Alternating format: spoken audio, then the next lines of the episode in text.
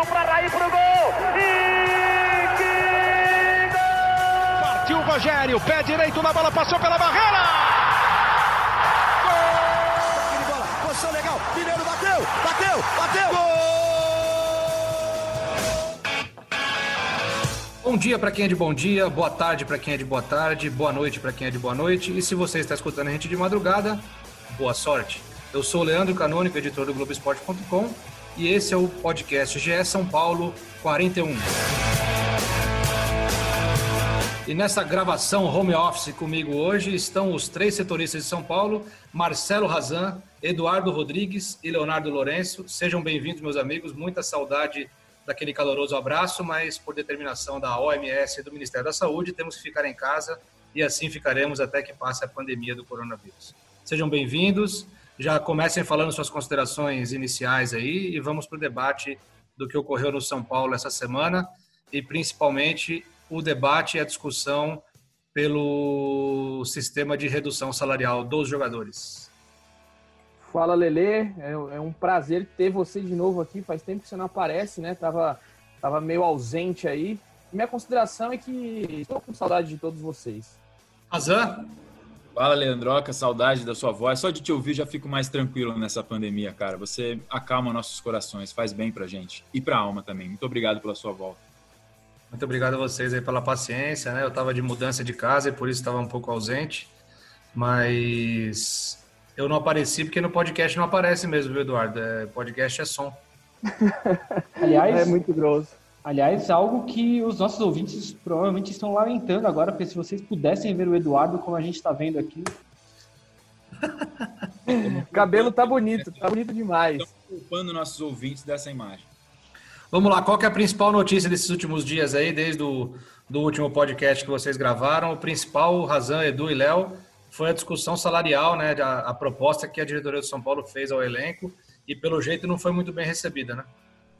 É, é isso. São Paulo fez uma proposta de, de redução salarial. Na verdade, assim, era um corte nesse momento de crise, né?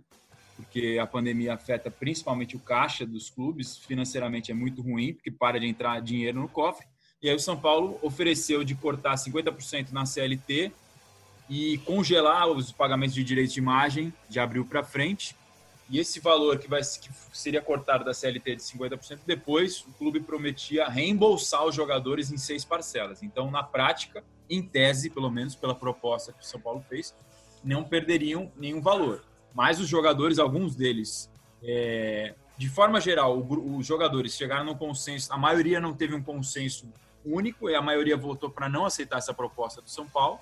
O clube também garantia um mínimo de 50 mil é, que não baixaria desse valor para nenhum jogador do elenco, ou seja, mesmo com corte, não ninguém ficaria recebendo menos de 50 mil reais por mês, seria um teto básico ali, um piso, na verdade.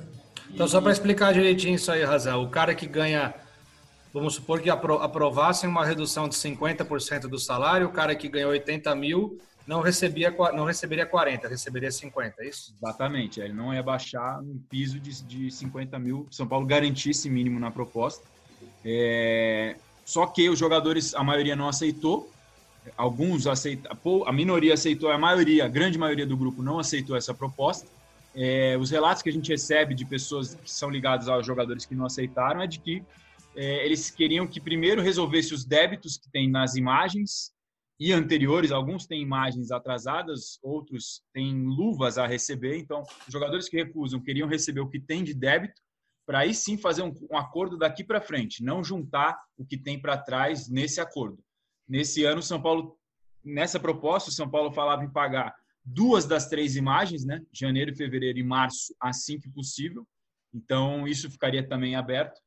Essa é a alegação de quem não quer, de que queria primeiro resolver os débitos, as dívidas anteriores, para daí sim, daqui para frente, fazer um acordo com o São Paulo. Então, ficou nesse pé, mas o blog do PVC noticiou que o São Paulo decidiu, mesmo sem um acordo com os jogadores, seguir em frente nessa, nessa decisão de pagar só 50% agora e reembolsar depois por uma questão financeira, por, por, por entender que é a única maneira de sobreviver financeiramente a essa crise. Aí eu acho que é bom entrar o Leozinho agora, o Razan Edu, para ele falar sobre o que, que os advogados especialistas em direito trabalhista no esporte tem a dizer, porque ele ouviu alguns, né? Fez uma matéria muito bacana aí outro dia, né? antes do fim de semana, acho que foi sexta-feira. No sábado. No sábado, isso. E a matéria ficou muito bacana, estava bem completinha, assim, com todos os lados ali. E é bom para o nosso pro torcedor São Paulino, para o nosso ouvinte, entender também o que, que os advogados disseram, Leozão. É isso, Leandro. Ah, o que a gente conversou, a gente conversou, eu conversei com quatro advogados, todos eles trabalham é, recorrentemente com questões trabalhistas ligadas a jogadores de futebol. E a opinião unânime é, é de que não há respaldo legal para que o São Paulo é, faça esse desconto do salário dos jogadores sem um acordo. É, lembrando que na semana passada o governo federal editou uma medida provisória que permite a suspensão temporária de contrato de trabalho e também a, a, a diminuição da jornada de trabalho proporcional a uma diminuição de salário. Só para exemplificar aqui, as faixas que o governo decretou lá são de 50, de 25, 50, 70%, então o cara ganha 50% a menos e trabalha 50% a menos. É uma coisa proporcional. A questão é que essa MP, ela não, ela pelo, pelo que os advogados falaram, ela não deixa margem para dúvida. Você precisa de um acordo por escrito entre empregado e empregador. É, o São Paulo quer levar à frente a ideia de, de fazer o desconto sem o acordo. E aí o que todos os advogados disseram também é que há um risco de que os jogadores é, iniciem uma batalha jurídica, porque isso pode levar à rescisão unilateral do contrato. É aquela coisa, né? Quando o clube atrasa três meses de salário, e aí o salário pode ser o atraso do salário integral ou só de uma parte dele, que é o que diz a Lei Pelé.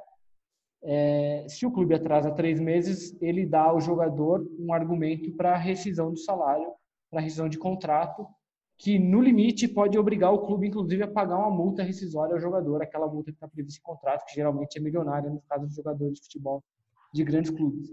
Ou seja, o São Paulo deu uma cartada nos jogadores, é, de que não consegue pagar, de que a única forma de resolver essa questão, por enquanto, é descontando os valores dos jogadores com a promessa de reembolsá-los no futuro, mas faz de uma forma em que gera um risco para a instituição no futuro próximo de perder jogadores que, que são patrimônio do clube. Razan, você escutou outro dia a entrevista do Raí, diretor executivo do São Paulo, à Rádio CBN, Rádio Globo CBN. O que, que ele disse por lá? Qual é a, a, posição da diretoria nesse caso?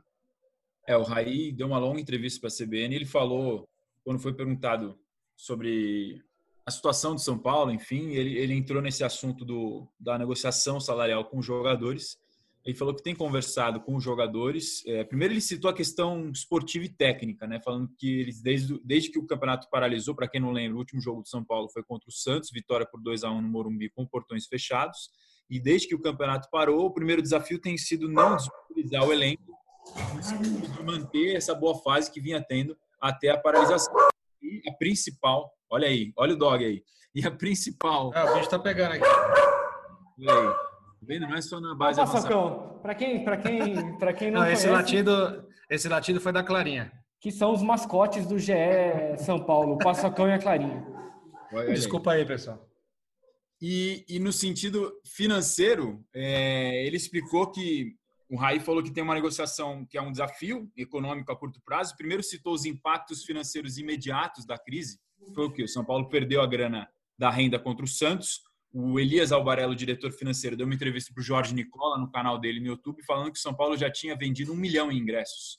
Então, esse dinheiro do clássico contra o Santos teve que ser devolvido, está em processo de devolução para as pessoas que tinham comprado. É, perdeu também a, a, cota, a bilheteria do jogo contra o River. O São Paulo estimava entre 4 ou 5 milhões de reais com, com essa bilheteria desse jogo da Libertadores, que seria um jogo, um clássico né, sul-americano talvez até uma boa disputa para ver quem vai ser o líder eventualmente desse grupo. Todo mundo está empatado com três pontos agora, né? E outra, outra, outra consequência imediata foi o Barcelona atrasar o pagamento pela opção de compra do Gustavo Maia, no valor de 5 milhões e meio de reais, que é hoje mais ou menos o valor do euro, né? Está disparando. É, então, essas consequências imediatas. E aí o Raí entrou na questão da negociação com os jogadores na entrevista para a CBN, falou que é, citou bom senso ali no meio da resposta dele, falando que é uma, que é uma situação que exige de todos os lados um pouco de compreensão. Disse que é uma conversa com os jogadores que está em andamento, é, que ninguém sabe quanto tempo vai durar ou vai ficar parado o futebol, e que uma negociação coletiva nunca é fácil, é, mas, de novo, citando bom senso e dizendo que falou para os jogadores que estão tentando fazer o que é viável no momento, justamente que a gente vinha explicando do ponto de vista financeiro que o clube está fazendo o que é possível e que os jogadores compreendam, na medida do possível também, que eles estão fazendo uma proposta para eles não perderem nada agora. Quer dizer, vão perder agora, mas no futuro não vão perder. Só que o clube precisaria de um prazo, que é esse tempo que a gente citou, de seis meses para pagar.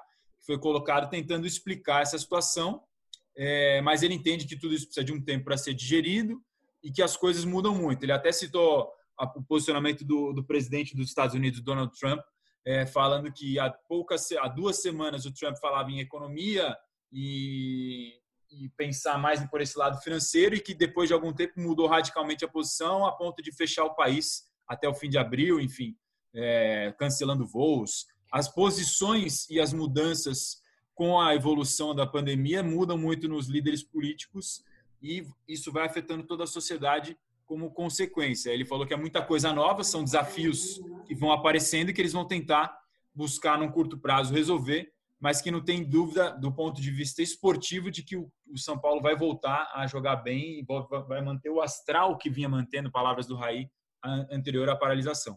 E aí só para só completar, a gente, o São Paulo mesmo dá uma noção do tamanho do problema na, na proposta que ele apresentou aos atletas. A gente teve acesso ao documento, é um PDF que foi enviado aos atletas, tem duas páginas.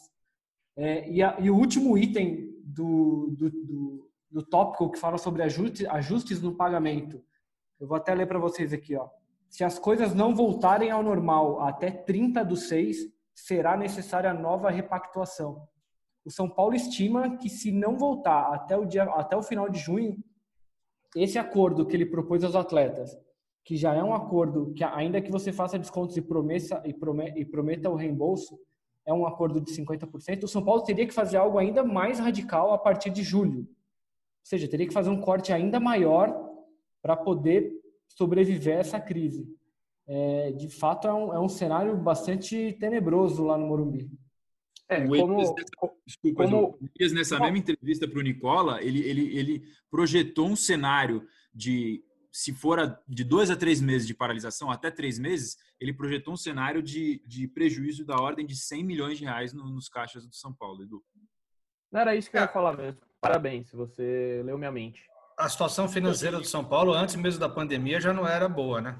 Não, já estava atrasando salário, já, é, já teve já, e, e, e, já tende, tem, e tende a ficar bem complicado agora, porque a situação do país deve piorar aí no, nas próximas semanas. No, é... caso Leandroca, desculpa te interromper, do São Paulo, é mais agravante ainda, porque o São Paulo, todos os últimos anos, dependeu muito da receita de venda de jogador para fechar a conta. E quando a pandemia chega, os mercados se fecham. O primeiro impacto imediato foi esse do caso do Gustavo Maia, que é uma negociação de valores baixos, se você levar em consideração que a gente está falando de um Barcelona, um milhão de euros por uma opção de compra, e o Barcelona já avisou naquele momento que não ia ter condição de pagar e não pagou até então é, por causa disso. Ou seja, num clube que depende muito de venda de jogador para fechar as contas, com o mercado totalmente paralisado, isso se agrava ainda mais, porque o São Paulo, como a gente lembra, fechou o déficit em 2019 e agora para esse ano vendeu o Anthony com a promessa de entregá-lo em julho, no meio do ano, mas também esse dinheiro não entra tudo de uma vez, entrou uma parte já pela venda daquela porcentagem futura do David Neres, mas esse dinheiro também não entra tudo de uma vez. E se você não tem perspectiva de volta de mercado rodando, da onde vai sair a receita, se, já que o São Paulo depende tanto da venda de jogador?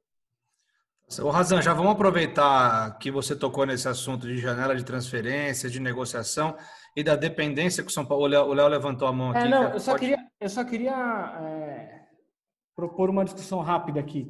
A gente está falando dessa discussão entre jogadores e diretoria por, por salários e tal. Obviamente tem uma, uma questão financeira, que é inclusive é o mais óbvio. É, mas como é que fica a relação entre o elenco e a diretoria depois dessa discussão? Porque a gente está acompanhando esse caso já faz uns 10 dias, mais ou menos, e está muito claro para a gente que existe uma tensão entre o grupo de jogadores e a diretoria. E talvez até uma tensão entre os próprios jogadores, entre aqueles que Sim. querem acertar o negócio, querem aceitar o acordo para resolver isso logo, e aqueles que bateram o pé, que são a maioria, para não aceitar o acordo. Então, assim, quais são as consequências disso para quando o time voltar a jogar? Será que o São Paulo, que antes da paralisação estava num ritmo legal, estava crescendo, o time melhorando, qual será o impacto dessa discussão depois, quando o time voltar, quando os jogadores voltarem a treinar? Será que isso pode, pode gerar um, um, um atrito maior? Pode criar problemas para o Fernando Diniz, por exemplo? É, pelo, pelo, pelo, que a gente apurou nessa semana, é, a gente conversou com algum, algumas pessoas ligadas aos jogadores. É, alguns não realmente não gostaram dessa, dessa imposição, né, que não foi um acordo foi quase o São Paulo impôs. É, eu acho que antes de começar essas negociações, o São Paulo estava com muito medo de acontecer isso, de perder o elenco. Então, primeiro, vocês sempre falavam, não, a gente vai conversar primeiro com os jogadores, vai ser tudo acordado entre as partes, para todo mundo ficar satisfeito. A partir do momento que São Paulo fez essa imposição, aí a coisa ficou um pouquinho mais, mais séria e vai ter um desgaste. Eu acredito eu que na volta, se não mudarem esses moldes e tiver imposição, é um clima pode ficar muito ruim entre os jogadores, porque vai ter salário atrasado, tem direitos de imagens de jogadores ainda que estão pendentes. É, então, eu acho que o São Paulo sonhava com 2020 diferente, pode voltar com 2020 igual aos anos anteriores, com muita, é, muitas incertezas. Acredito que isso vai refletir sim na volta do, do campeonato, dos campeonatos.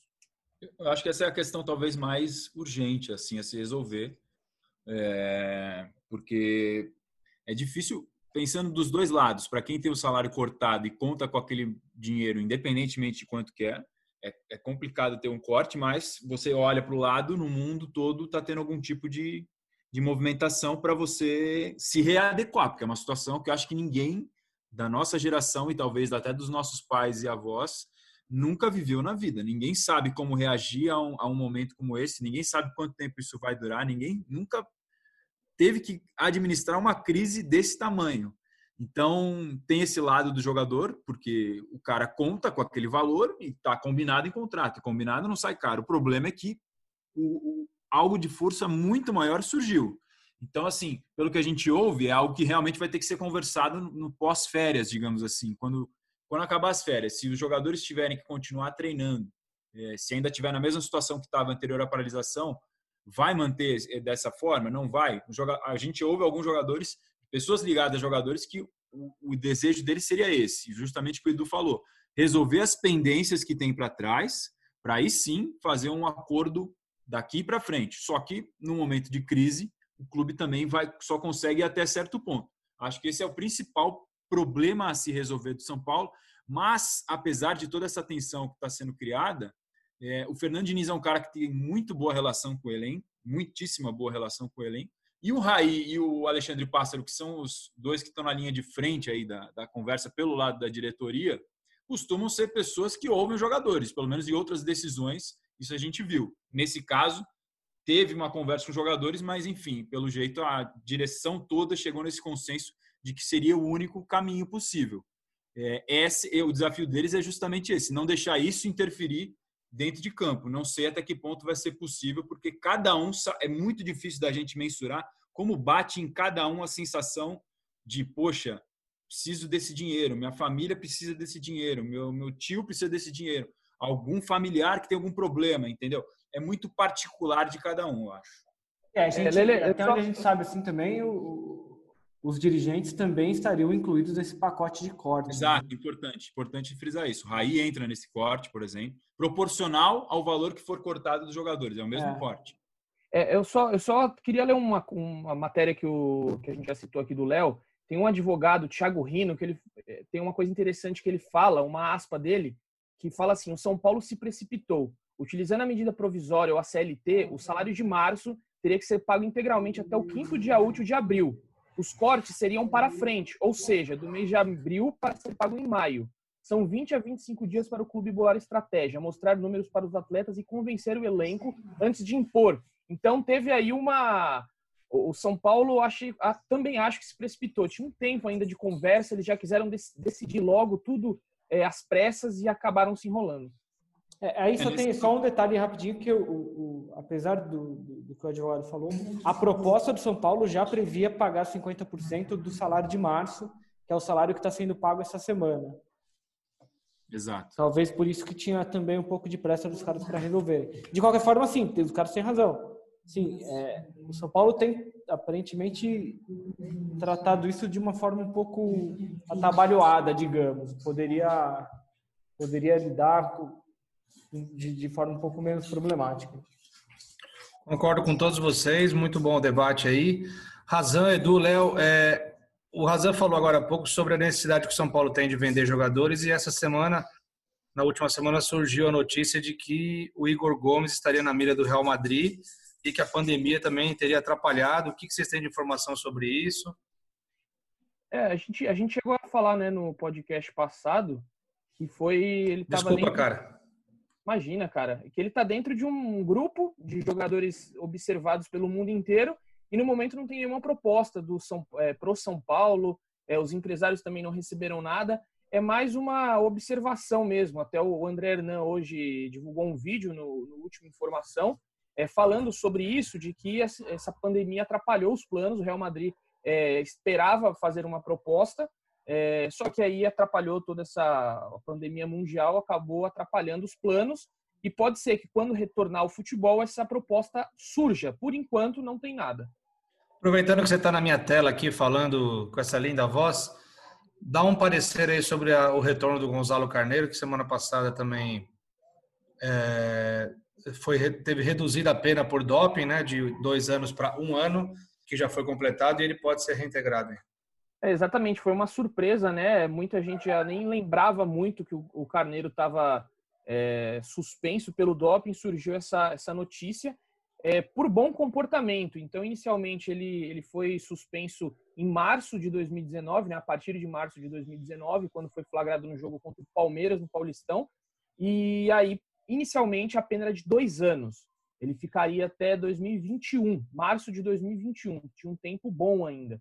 E aí, os, os advogados do Carneiro resolveram entrar com uma ação para tentar reduzir essa pena, utilizando o quê? O bom comportamento dele e a vontade que ele tinha de voltar ao futebol. É, o Carneiro, ele, logo que ele foi suspenso, que soube que estava com o uso da, da cocaína, é, ele foi se tratar em Porto Alegre. Então, ele ficou 45 dias numa clínica de reabilitação em Porto Alegre, passando por tratamento. É, depois, quando acabou, ele voltou para o Uruguai, passou o ano novo com a família, e lá no Uruguai ele continuou treinando num sindicato de atletas sem contrato profissional. Então ele continuou ativo. Isso daí tudo entrou em consideração. É, a justiça é, esportiva entendeu que ele realmente é, queria voltar, queria ser reintegrado ao futebol por bom comportamento e a pena foi reduzida na semana passada. Ele já poderia ter sido liberado dia 15 de março, que é quando a pena é, se encerraria, bateria um ano de pena, né? Então, dos 24 meses, reduziu para 12 meses e agora o Carneiro está liberado para ser reintegrado. Conversando com algumas pessoas no São Paulo, é, eles falam que pode ser como, como a reintegração do Trellis. O Trellis, esse ano, não queria ser vendido, não queria ser emprestado, falou: quero ficar no São Paulo. Treinou separado durante um tempo, e aí o Fernando Diniz chamou ele para ser integrado novamente ao elenco. Então, eles acham que com o Carneiro vai ser a mesma coisa. Vai treinar separado um instante, o Diniz vai observando e aí vai reintegrá-lo. E o Diniz, psicólogo que é de formação, pretende é, recuperar Gonzalo Carneiro, conversar com ele. Ele sempre fala de que o garoto depende de onde nasceu, depende de um monte de uma série de coisas. O Diniz gosta de recuperar jogador. Então a esperança é que ele volte, seja recuperado pelo Diniz. Vamos ver. É, pensando, pensando no lado humano da situação, eu acho ótimo que ele que o Gonzalo Carneiro tenha conseguido se recuperar. Acho muito importante isso pelo lado humano. É, pelo lado humano também acho importante o São Paulo ter esse posicionamento de avaliar o jogador, mas creio que tecnicamente para o São Paulo seria melhor é, recuperá-lo e mais para frente negociá-lo, porque é um jogador que não, enquanto passou pelo São Paulo, não mostrou um, um futebol que agradou muito. Então acho que, que o São Paulo deve recuperá-lo, claro, pelo lado humano, é, mas deve pensar em negociá-lo, porque, como até o Razé gosta de dizer, é um ativo do clube, né? é, o, mas... tem, tem, muita gente no clube que diz que ele não conseguiu render, lógico, né? Vai ter, pode suar como desculpa, mas ele não rendeu tanto porque ele, ele entrou numa depressão. Logo que ele chegou aqui, pode ele, ser, não, pode ser. Ele, não, ele não conseguiu amizade com muita gente, ele sentiu saudade da família. Ele é um jogador novo, se eu não me engano, ele tem 24 anos. Chegou ao São Paulo ainda jovem.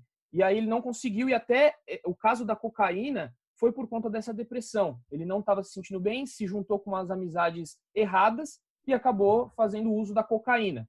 É, então é o que citam. Quem sabe ele possa se recuperar e mostrar. Não, que ele tem uma boa recuperação e o São Paulo já mostrou em outras ocasiões que, que dá atenção para esse tipo de caso e acho que tem que, tem que ser isso mesmo. Mas analisando tecnicamente, não vejo lugar para ele no elenco do Fernando Diniz, embora o próprio Fernando Diniz tenha dito que vai recuperá-lo. Não sei o que o Razé e o Leozinho acham. Eu acho que é uma característica parecida, por exemplo, com a do Trellis ali, né? Dois jogadores talvez de porte físico similar, talvez, mas acho que é difícil nesse momento projetar alguma coisa, né? Porque além de estar tudo paralisado, o time do São Paulo vinha muito bem com o elenco que já tem. E o sim, Trellis sim.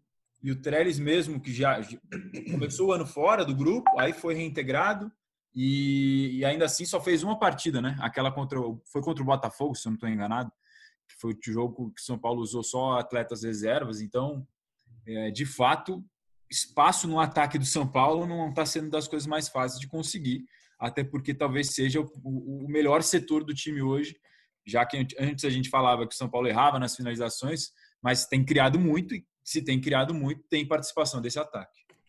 Leozinho, alguma opinião sobre esse assunto antes da gente começar o show do Edu ou não? Desculpa, pessoal, esqueci de, esqueci de ligar o microfone aqui. Não, isso acontece. É, é, a gente tá, estamos aprendendo ainda com esse negócio de trabalhar de casa. Não, tô brincando. Vamos lá. O, eu acho que o Leandro tem toda a razão. Não tem o Carneiro, pelo que a gente viu de, da passagem dele pelo São Paulo, não é um jogador com condições de, de brigar por, por, por espaço ali. Mas o São Paulo tem tem que ter a responsabilidade de ajudar ele a, a se recuperar e aí depois ver o que faz, se ele vai ser negociado, se ele vai ser emprestado. Mas acho que é primeiro, primeiro trabalhar para que ele que ele esteja bem. Então vamos começar o show do Edu para finalizar nosso podcast 41 aí, do GS São Paulo. O Edu, antes da gente começar a gravar, galera, a gente, ele propôs a gente escalar o São Paulo do século. Né? E o Globoesporte.com na semana passada soltou uma ferramenta aqui que a gente tem, chama Você Escala, justamente com os jogadores, os principais jogadores que passaram pelo São Paulo no século 21, ou seja, de 2001 até agora. Então a gente vai cada um fazer. Antes de, de começar, é, eu vou dizer aqui qual que é o time mais escalado até o momento. Né? Já tenho, vai fazer uma semana que esse que essa brincadeira aqui está no ar e no momento a, o São Paulo do século escalado pelos torcedores, os mais votados são Rogério Ceni, nenhuma surpresa, Cicinho, Miranda, Lugano e Júnior, na lateral esquerda. Mineiro, Daniel Alves, Lucas, Kaká, Luiz Fabiano e Dagoberto. Eu um... tenho uma escalação diferente aqui. Essa é a mais escalada pelos torcedores. Vocês querem começar a fazer daí? Eu faço a minha daqui. Quem quer começar? Pode, pode começar aí. Fiquem à vontade. Léo? Não, pode começar. Eu estou montando a minha aqui enquanto vocês falam. Não, eu vou montando em tempo real aqui, Razan. Eu vou. Razan?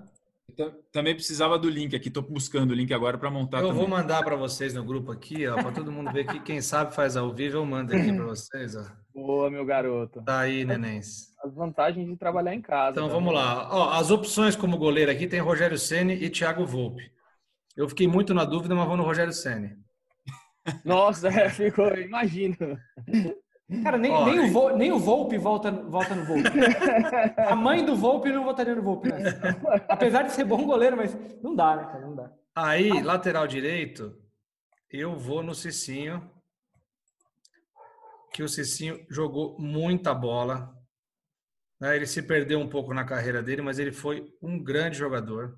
Mais o, você acha que no São Paulo ele jogou mais do que o Belete? Jogou. Jogou mais que o Belete. Ah. Jogou.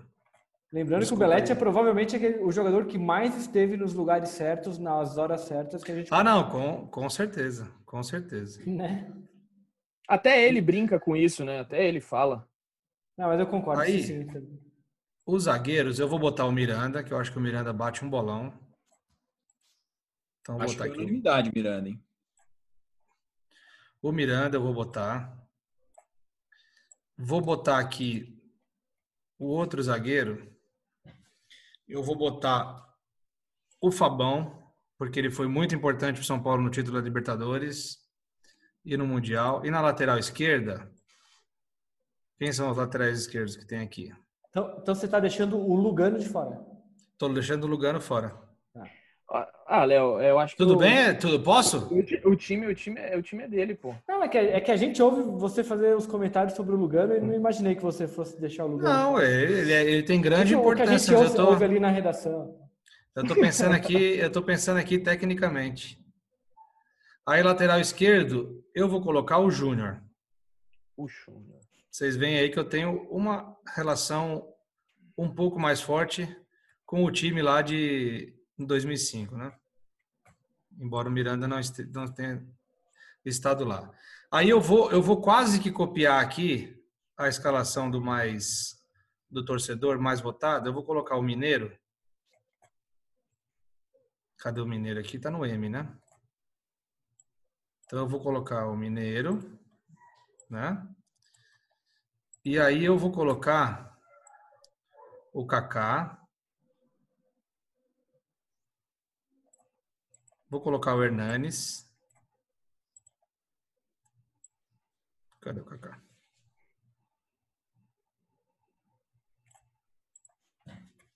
Então, Kaká, Hernanes. Falta um meio campo aqui, né? Na minha formação. Vocês estão aí ainda ou não? Estamos aqui, estamos aqui. Então, ouvindo. Vamos- tô, é, Eu mas tô- vai, eu tô, vai. Eu tô, eu tô esperando, fazendo a minha. Eu tô tô esperando fazendo a pra te cornetar. Eu tô só esperando você terminar esse vídeo mas- pra eu te cornetar.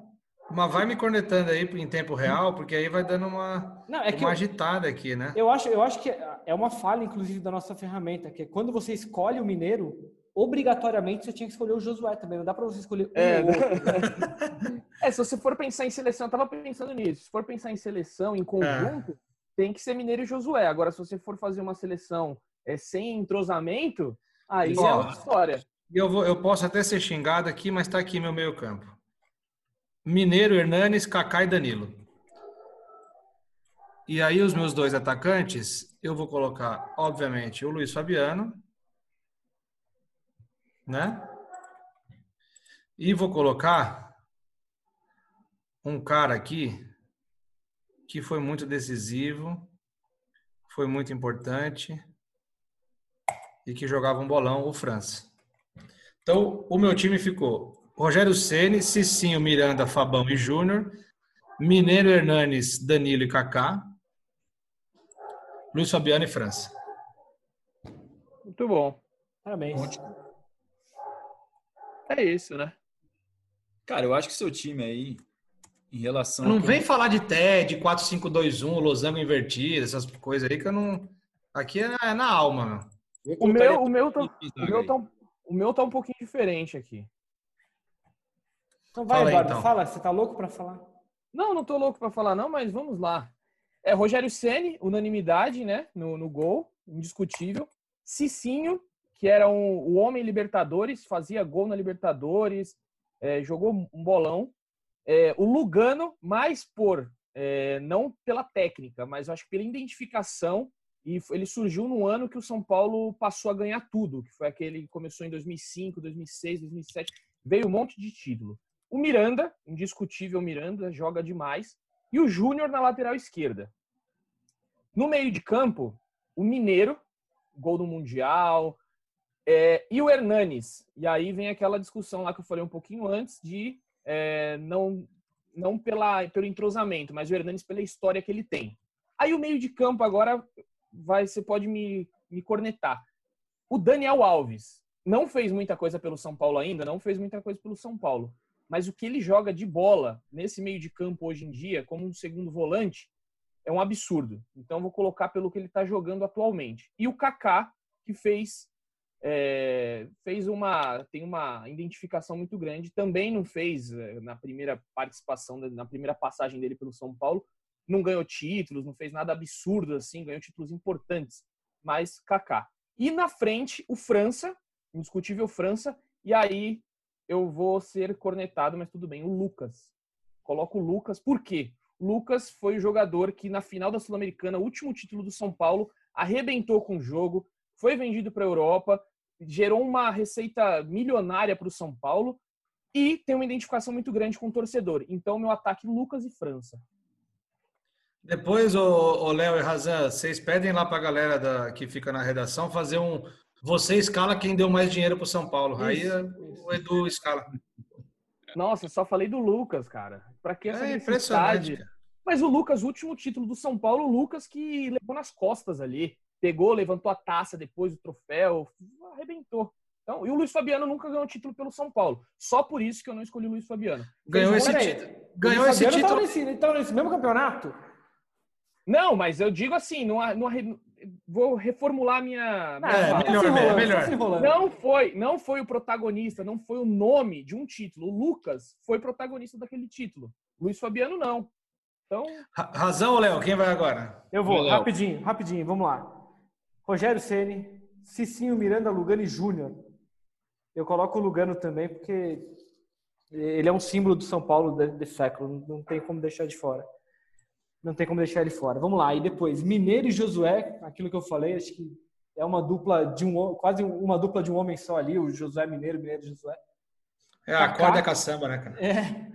Kaká e o Danilo, que para mim é um dos maiores jogadores do século no país, não, não, não foi um cara que foi para a Europa, que não jogou em seleção e tal, mas a história do Danilo é gigantesca.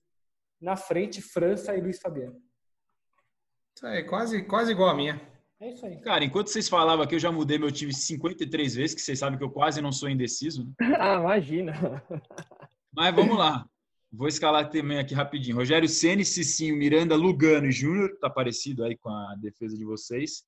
Mineiro, Hernanes, Kaká e Danilo. França e Luiz Fabiano. É, só é eu fui de, de, Lucas ali no, no, ataque, né? Eu ia colocar o Lucas, mas aí tem esses outros nomes, tem muito nome pesado aqui, é difícil demais também eleger só 11. É, mas o Lucas ficou fora da minha. Muito bem. Muito bom, o show do Eduardo aí foi bacana, foi legal. Agora a gente precisa encerrar aqui para a gente continuar as nossas é, atribuições aqui do nosso home office. Né? O Leozinho também já deve ter até estourado o tempo dele aí hoje. Queria agradecer vocês aí pela parceria, pela, pela gravação de hoje. Foi muito bacana. Se vocês quiserem dar um, um, um até logo aí, o Edu, o Edu levantou a mão, quer falar alguma coisa, obviamente. Diga lá, Edu. É, para a gente, para eu fechar minha participação aqui, queria falar da campanha que o São Paulo está fazendo é, de doação de cesta básica para favelas. Muito legal o que o São Paulo está fazendo com a CUFA, que é a Central Única de Favelas. É, no Globoesporte.com tem uma matéria lá que você pode ajudar, tem os dados bancários para fazer doação. Em meio a essa pandemia aí, o São Paulo abriu as suas portas para receber né, as doações via é, depósito bancário. Então, achei muito bacana a gente citar aqui que vale muito a pena é, todo mundo se mobilizar nesse momento. Muito bom, Razan. É, algumas considerações finais, Leandroca, só sobre para a gente completar em relação à negociação de salário e de, de férias. Os jogadores estão de férias até o dia 21 de abril, né? É, isso já está em andamento. Aí eles vão, vão manter um cronograma aí de, de treinamentos na medida do possível, cada um na sua casa. Alguns têm frequentado até o CT para manter forma, aí vai de cada um. É, e aí o São Paulo se adequa à, à solicitação da CBF, porque o calendário, a maioria dos clubes está entrando de férias agora em abril, então a gente vai precisar ter jogo em dezembro quando e se o futebol voltar, não sabemos como é que vai ser isso. É, em relação ao, ao, mês de agora, eu apurei aqui durante o nosso podcast, de fato, São Paulo pagou 50% da CLT nesse mês agora de março, é, e também duas das imagens atrasadas, janeiro e fevereiro. É, então, sim, só confirmando, basicamente é a proposta que o São Paulo fez aos jogadores, os jogadores não aceitaram. O São Paulo é, cumpre a proposta sem o um acordo. Né, Razão? Então, e o São Paulo não fala abertamente sobre essas coisas, tá? Sobre salário, vencimento de nenhum jogador, é assunto interno deles, mas a gente confi conseguiu confirmar isso. de que as imagens foram atrasadas, foram quitadas e os 50% da CLT é, desse mês de março também o São Paulo está tentando buscar alternativas diariamente para ver se consegue solucionar a questão da melhor maneira possível para todos os lados. Mas, obviamente, que cada um vai olhar um pouco do que ganha ou um pouco do que perde. Aí, cada um só, é o que eu falei lá no, durante o nosso programa, é muito difícil da gente mensurar particularmente para cada pessoa, como isso bate para cada um. Vamos ver como é que vai continuar essa, essa situação de diálogo de São Paulo com os jogadores nas próximas semanas. Tá certo. Leozinho, quer falar mais alguma coisa? Não, só que fiquem em casa se vocês puderem e não isso ouçam aí. os que os idiotas andam falando por aí. É isso aí. O Leozinho finalizou muito bem. Agradecendo ao Razan, agradecendo ao Edu, agradecendo ao Léo mais uma vez pela participação no nosso podcast GE São Paulo número 41. Foi muito bacana. A gente volta na próxima semana. É, fiquem em paz, lavem as mãos, usem bastante álcool em gel e, o mais importante de tudo, preserve a você e aos seus, ficando em casa. Eu sou Leandro Canônica, editor do Globoesporte.com. Esse foi o GE São Paulo. Para escutar os nossos podcasts, a gente sempre lembra que é globoesporte.com barra podcasts nas plataformas do Google, Apple, Spotify, Pocket Cast. E é isso aí. Ficamos por aqui. Um beijo no coração e um abraço na alma de cada um de vocês.